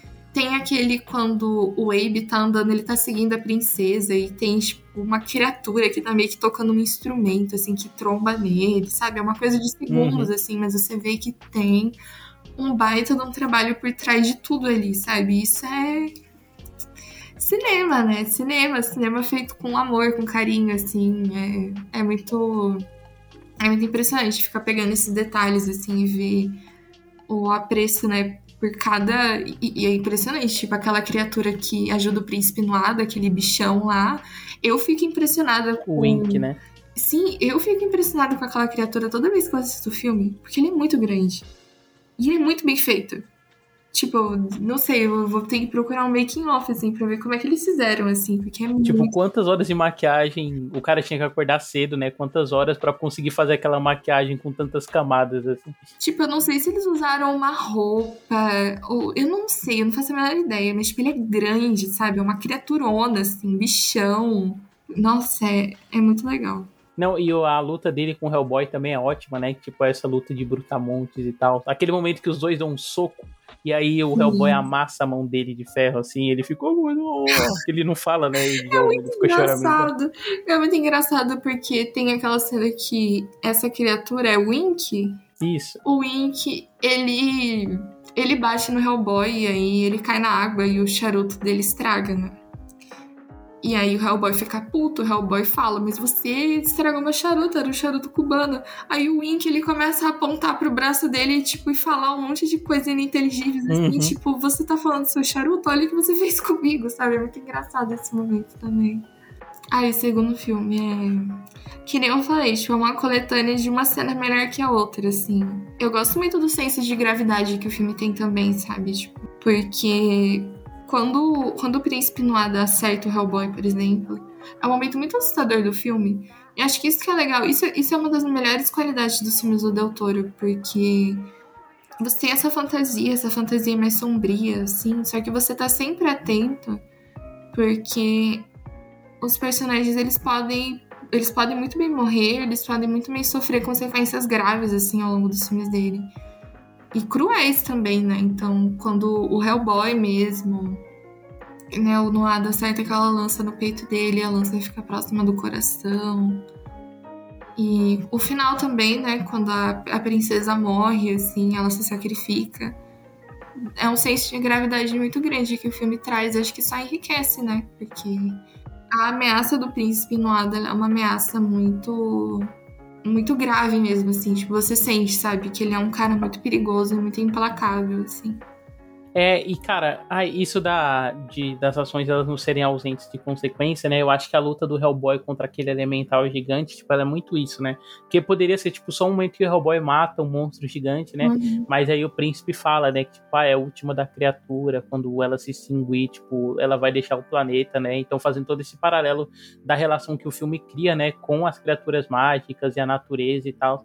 E, pô, cara, eu acho muito bonito, assim, a cena porque vai muito de encontro, né, com essa coisa que é recorrente, assim, na filmografia do Del Toro, que é olhar a morte não só como uma morte, né, mas como uma, tipo, não só como uma não existência, mas como uma extensão da vida, né, e uma extensão não, não exatamente convencional, porque quando esse elemental morre, e aí, tipo, o sangue dele vai se transformando, tipo, em grama, assim, em todo lugar que pingou, eu acho muito bonito, até porque o Doutor, ele meio que pausa, né, a narrativa tava super frenética, esse negócio de ação e comédia e tal, e aí todos os personagens meio que ficam maravilhados, assim, e é foda, né? Porque eles são maravilhados com a morte, mas a construção da cena é tão bonita, né? Tipo, o quanto a natureza tá tomando pra si o que é dela, né? Nas cidades, assim. Aí a cabeça do bicho foi explodir, ela vira uma flor gigante. Aí todo mundo fica olhando para cima, e, sabe? Vendo, tipo, os flocos do os flocos da grama cair. É maravilhoso. Essa foi a cena que eu tive que dar uma segurada pra não chorar, assim. Sabe quando vem aquele choro repentino? Eu falei, não, não tô vendo chorar agora, sabe? Eu tive que dar uma... Uhum dar uma segurada, porque é muito. É muito emocionante, assim, tipo, quando esse elemental ele leva os primeiros tiros, né? Ele meio que cai no chão, assim. E ele fica chorando. Isso é devastador para mim, assim. Tipo, ele fica meio que chorando, ele fica grunhindo, assim, né? De dor mesmo. E, nossa, ai, essa, toda essa cena, ela é, tipo, não essa cena, tipo, esse momento todo do filme é tão bem construído porque tem muita coisa que vai ser tirada dali, né? Essa relação mais profunda que nem você falou, né? Que o filme estabelece com as criaturas mágicas. E também o fato do Hellboy estar tá segurando o bebê daquela civil, né? E no final, tipo, apesar dele salvar a criança e devolver para ela, tipo, a mulher reage como se ele tivesse sequestrado o filho dela, como se ele fosse um animal, um monstro, assim, né? E também o príncipe Noada ali na sacada do, nessa, na, no topo do prédio, falando para ele, né? E, e, isso é muito forte. Isso é, é, uma, é uma das minhas frases mais, É uma das minhas frases favoritas do filme, assim. Eu não lembro como ela é exatamente, mas o Príncipe Noada ele usa o exemplo desse elemental para falar, né? Tipo, você é muito. Você tá muito mais próximo de pessoas, de, de criaturas como nós do que dos humanos, né? Então, tipo, qual que é o sentido de você lutar em favor deles, sendo que você nunca vai ser como eles, assim. Eu acho isso muito. Isso muito bonito, porque querendo ou não é verdade, né? Tipo, é legal do filme também mostrar essa ingratidão dos humanos. E. Ele, o Noada, tudo bem, que o Noada, ele, ele realmente é um personagem que ele quer, tipo, morte, destruição, né? Mas nesse sentido do discurso nesse discurso, tipo, os humanos. Aí entra aquele lado meio, tipo, ele é o Killmonger dos elfos, né? De, tipo, claramente ele tá é. certo na situação, mas aí, tipo, como o filme ele tem esse discurso mais centrista, é, tipo, o problema é que ele estreve, né? O problema dele é. Ah, eu não acho que ele tem um discurso centrista, não. É que. Não, não o personagem, assim, mas, tipo, o discurso do filme é mais neutro, né? Tipo, você se manter ah, mais sim. entre espaços do que, tipo, tomar uma posição definitiva, né? Porque ela seria danosa para qualquer um sim. dos lados se você tomar. É, eu acho que o Príncipe Noado, inclusive, ele escapa bastante desse. dessa coisa que a Marvel fez com Killmonger, né? Por exemplo, porque, tipo, apesar do Príncipe Noado ser o vilão. Não é que você entende as motivações dele, sabe? Não é exatamente isso. É que ele é um personagem interessante, sabe? Tipo, por mais que ele queira trazer a destruição da humanidade através da morte, da guerra, você. Não sei, tipo, eu acho que ele é um personagem interessante o suficiente para você entender esse lado dele, sabe? Tipo, Sim, é tipo, o filme ele salienta bem, assim, que essa ação dele, ela é reativa, né? E ela é reativa ao que os humanos estão fazendo é com o meio ambiente, com as criaturas né? mágicas ela não é sem propósito, assim, que eu acho que é uma coisa que o Pantera Negra ele falha, né? Que ele é muito forçado o jeito que ele constrói o personagem do Killmonger, assim, para ele ser, tipo, esse vilão. E por mais que ele, né, ainda mais que o Noada, assim, tipo, ele tem todos os motivos do mundo para fazer o que ele tá fazendo. Mas é de uma forma muito, tipo, é o filme olhando a ele com olhos, olhos de condenação, assim mesmo, sabe? Tipo, condenando as atitudes dele. E eu não acho que o Del Toro faz isso, assim, em nenhum momento. E isso é bem, isso é bem legal, assim. Eu gosto bastante do Noado como personagem. Nossa, e essa sequência final toda, né? É, tipo, pós a luta com o Elemental, assim, a luta do príncipe com o Hellboy. É depois que o Hellboy é ferido, né? Tipo, o filme. Ai, cara, ele. A gente já elogiou pra caramba aqui o design de produção, né? E como o Del Toro ele trabalha a fotografia dentro disso, né? A cena que ele entra no mercado de trolls, por exemplo, a câmera vai acompanhando os personagens, ela não para, aí ela dá uma volta, aí ela volta um pouquinho para você ver o outro lado da rua. Achei muito perfeita. Mas nessas sequências que eles estão na caverna, né? E que eles encontram a criatura lá que é a morte. Cara, é tão mágico, né? Tipo, porque ele filma tudo em plano geral, assim, e aí você vê aquelas asas dela com um monte de olhos, assim. É quase como eram, sei lá, os anjos do Antigo Testamento, né? Tipo, uhum. é, os anjos, os anjos na Bíblia, né? Tipo, antes da Renascença, deixar eles humanizados, né? Mas, tipo, essa coisa de serem formas não humanas e cheia de olhos, né? É muito parecido o design que ele usou para fazer as duas irmãs, né? Do Pinóquio, agora que ele fez. Essas criaturas, uhum. assim, também tem essa coisa dos vários olhos, né? Das asas, assim. É bem legal. E é um filme que ele não cansa de surpreender, né? Porque você tem tantos cenários icônicos, assim, momentos icônicos, e ainda pro final. Eu gosto muito daquele personagem que ele é. Eu não sei o que, que ele é, é uma criatura, assim, que ele fica catando coisas preciosas, né? E quando ele vê a ponta da lança do Noada no peito do Hellboy, ele fala, ah, eu quero. Né? Aí eles fazem meio que um trato, assim, essa criatura leva eles até a morte. E eu gosto que nesse filme, a Liz ela acaba fazendo o que o Hellboy fez no primeiro, né? Porque no primeiro filme ele escolhe salvar a Liz ao invés de salvar a humanidade. E no segundo filme é o contrário, né? Tipo, é a vez dela de fazer essa escolha, assim. Então, tipo, a, o, a morte fala pra ela, né? Você precisa estar ciente de que o Hellboy é profetizado que ele vai trazer destruição pro mundo. E você mesmo assim quer salvar ele, né? Tipo, esse dilema, assim, que ele enfrenta no primeiro filme também. Então é bem legal pensar por esses dois lados, assim. Que os dois abrem mão da humanidade um pelo outro, e isso é muito bonito. Ai, cara, é, o jeito que esse filme faz o romance, né, é muito bonito, assim, esses momentos que os personagens abdicam de uma coisa mais lógica, assim, por amor. O próprio negócio do Abe, por exemplo, pegar a joia da coroa e entregar no final, tipo, ele vai lá e até fala, né, pro Hellboy, você faria a mesma coisa pela Liz, e a gente sabe que faria mesmo, né, porque, tipo, esses personagens acreditam mais no amor do que, tipo, em outras coisas. É, nossa, toda a sequência de luta... Ai, aquilo é é o auge, né? É um terceiro ato incrível, assim, é muito impactante. O Exército Dourado, eu amo o design desses robôs, assim. Lembra muito, lembra muito, é que, tipo, eu sei que isso faz parte de um estilo que acho que você deve ter falado o nome, mas que eu não sei muito bem. Lembra Clockwork muito... Punk. É isso, que é essa coisa muito do Bioshock também, né? Tipo, lembra muito esses, esses robozões gigantes, redondos, assim. Mas acho que ainda é uma coisa ainda mais antiga, né? Que eles são mais, tipo, parece que são feitos de todos de ouro, assim, ou de algum metal precioso. E é, geralmente, tipo, esses designs, eles são, eles são steampunk, né? Que é essa tecnologia baseada em fumaça. Eu acho que o, os robôs têm isso, mas eles também vão muito para esse design baseado em relógio, né? Que é uma coisa que a gente uhum. já tinha visto no primeiro filme e aqui volta muito nessa sequência final, né? Tanto que a luta do Hellboy com o príncipe, tipo, o cenário todo é construído com engrenagens, né? Ele fica pulando nas engrenagens e usando ela para se mover, nesse negócio meio Charlie Chaplin, assim. Nossa, e quando a, quando a princesa morre é muito devastador. Eu lembro que foi uma das mortes que mais me impactou, assim, quando eu era nova. Se bem que era inevitável, né? Porque no filme tem essa coisa de que qualquer dano que o príncipe sofre, a princesa sofre também, né? Por eles serem gêmeos. Então ela acaba se sacrificando em nome da paz mesmo, né? Não só da humanidade, mas da, do povo mágico também, porque o irmão dela ia trazer uma guerra geral, assim, e, nossa, é, é muito devastador, tipo, o Abe...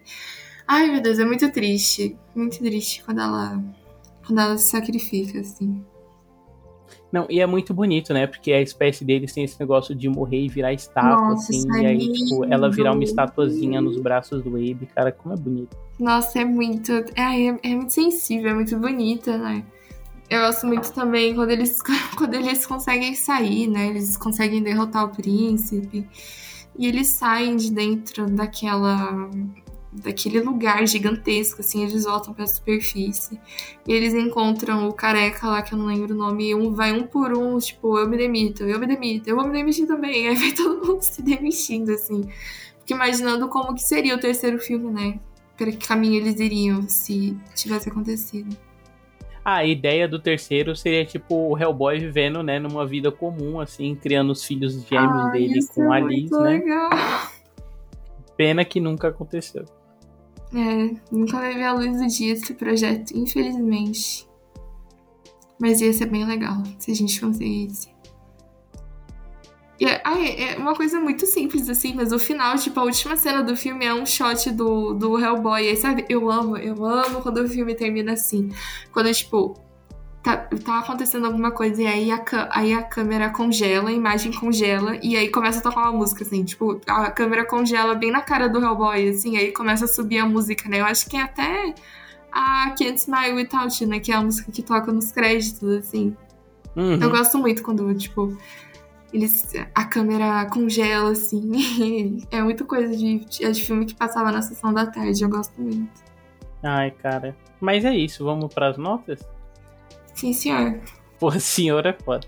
Ah, eu tenho mania de falar isso, porque eu vi falando pro Shoit. Sim, senhor, sim, senhor. Tipo, é ironia, né? Não ironia, tipo, é Uhum. mania mesmo. Não, tranquilo. Mas e aí, notas e considerações finais, né, sobre o Hellboy do Del Toro, que durou pouco, né, mas durou, e o que durou nós amamos. Vai lá, Ellie. Bom, primeiro filme, quatro estrelas de cinco, né? Eu gosto, eu, eu gosto muito do primeiro filme. Eu tinha na minha cabeça que eu não gostava tanto dele, mas é que eu acho que eu nunca cheguei a ter visto ele completo, eu só via pedaços, assim. Eu tinha, aí vi o final, aí no outro dia vi o começo, então eu vi o filme muito picotado, assim.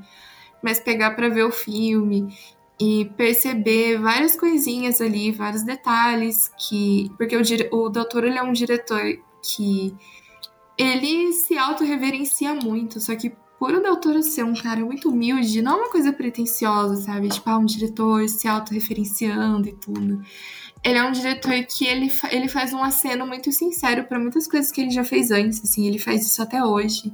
Ele reaproveita muitos conceitos, né? É tudo uma grande homenagem e o Del Toro é um dos poucos diretores que podem fazer isso, assim, e sabem fazer isso de novo, né? Sem ser uma coisa pretensiosa, porque ele é ele é um dos caras mais incríveis que já existiram nessa terra, sabe? Eu acho que se aparecer algum otário um dia falando, porque é a cara das pessoas fazer isso um dia. Ai, mas o doutor. Sabe quando, quando tem uma coisa que é tão consenso, assim, que todo mundo ama, e sempre tem um mané pra falar, tipo, ah, mas eu nem gosto tanto, eu nem acho tão bom. Sabe, mesmo. De, de tempos em tempos a internet elege uma pessoa foda pra fazer isso, né? Sim. É, geralmente é assim, quando a pessoa lança uma coisa ruim, aí automaticamente tudo que a pessoa fez sempre foi ruim, né? Acho que o Tim Burton aí, principalmente, né? É, tipo, eu, eu tive. Acho que todo mundo teve essa fase, né? Tipo, odiar o Tim Burton, mas odiar mais, odiava por, sei lá, ele ser uma pessoa horrível. Mas de fato, assim, tipo, por, por ter essa coisa horrível do Tim Burton, todo mundo começou a falar, tipo, ah, o sempre fez filme ruim, só que na verdade ele é um cara que sempre Uhum. fez muito filme bom.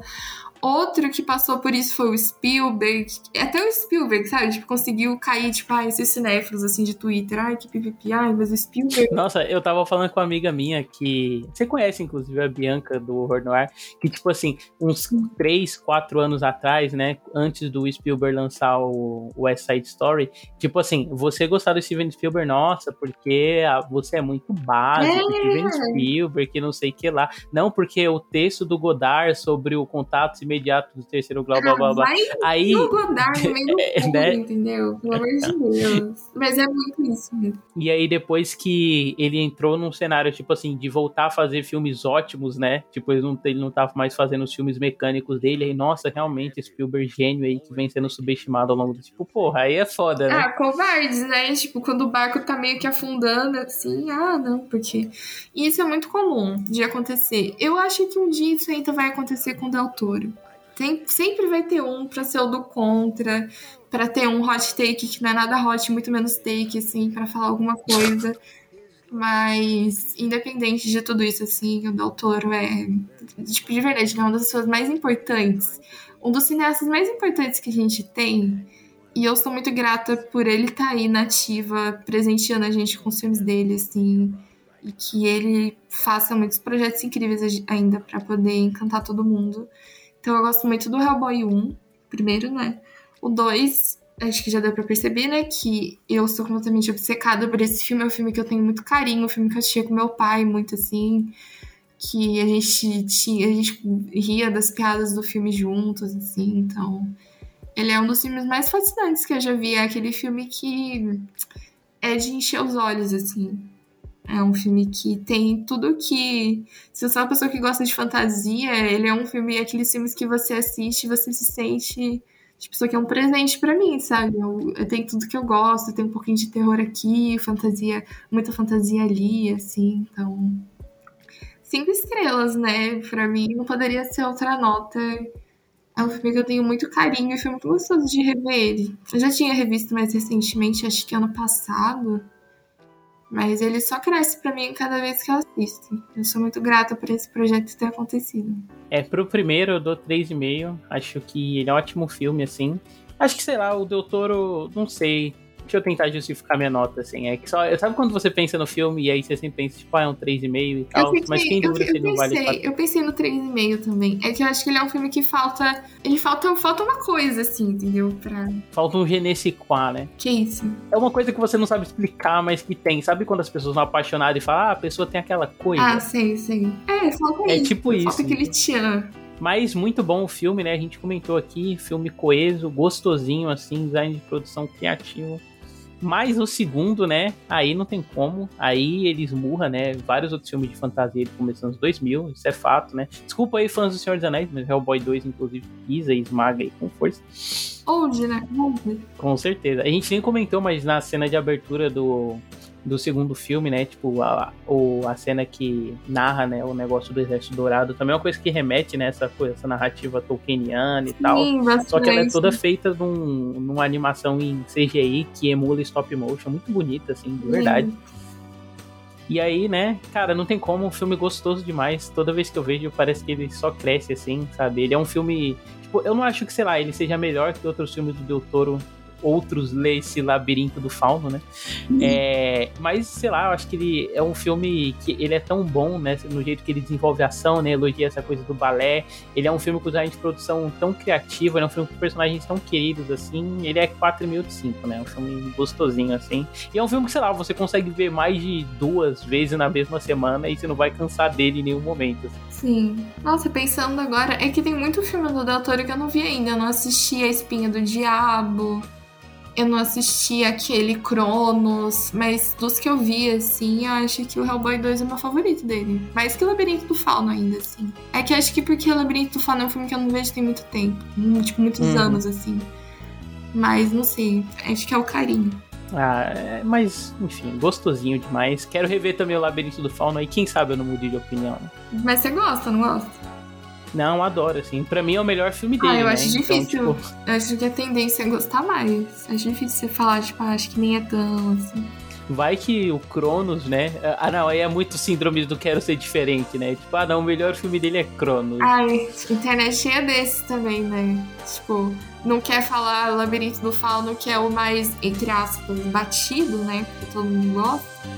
Aí vai e fala, sei lá, mas A espinha do diabo, sabe? Ah, mas a espinha do diabo deve ser foda. Eu tenho que assistir. Tava no Rooktober meu de algum ano. Acho que ela